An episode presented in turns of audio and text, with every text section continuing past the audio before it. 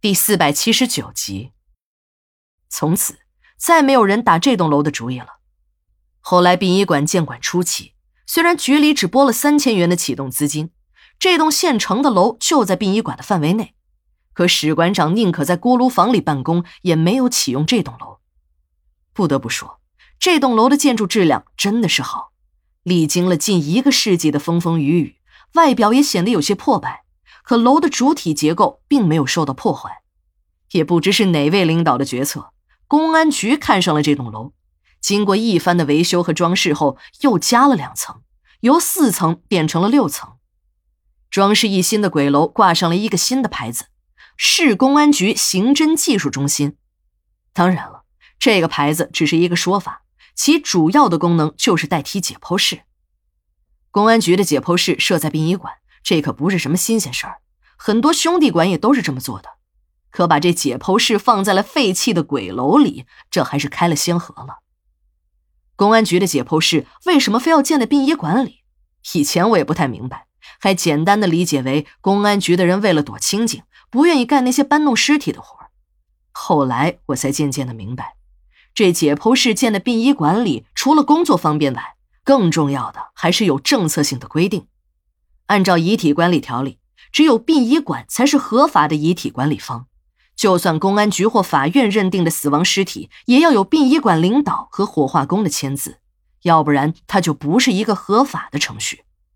这种严格控制宣布自然人死亡权限的规定还是有好处的，是一种对权力的制衡措施，也是对生命的尊重。用一个比较专业的名词来解释解剖室，这是一个共建单位，共建方是殡仪馆和公安局，还有几家司法部门的鉴定中心。别看这栋楼只挂了公安局刑侦中心的牌子，可真正的日常管理方却是殡仪馆。和殡仪馆有平等共建地位的是公安局，再次之就是几家司法部门了。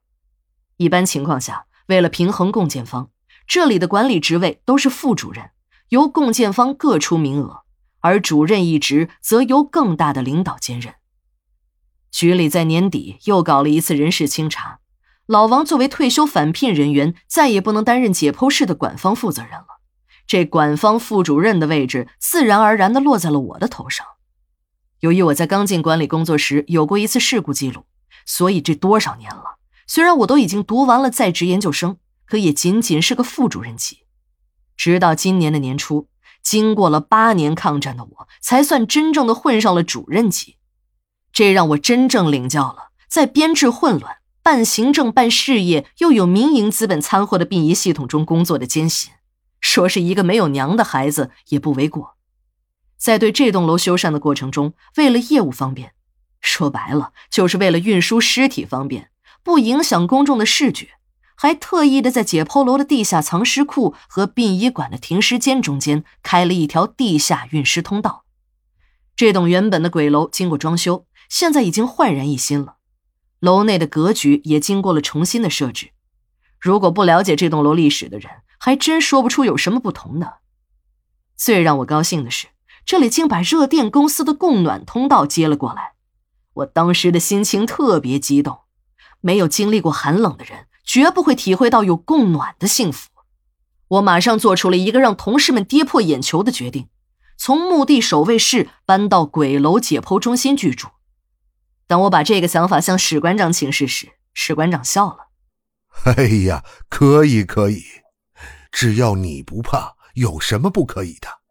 再说了，你现在已经是中心的负责人了，这个完全可以你自己决定。”对史馆长，我是打心眼里尊重的，这是个天生有长者风范的人，对人永远都是那么热情，有事儿总能想到员工的心里。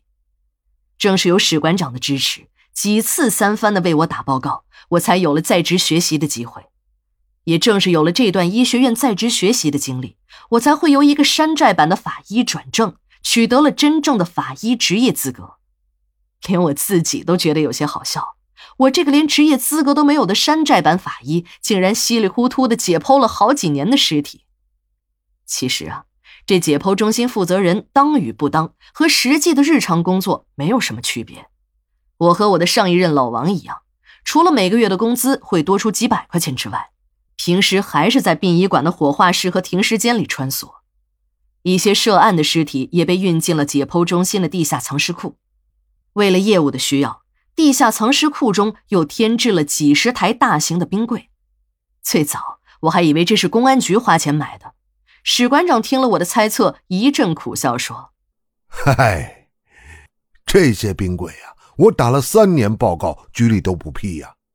直到这个冰柜厂子破了产，跟我们市里的一家企业有三角债，这些冰柜啊，就是清算时还给这家企业的。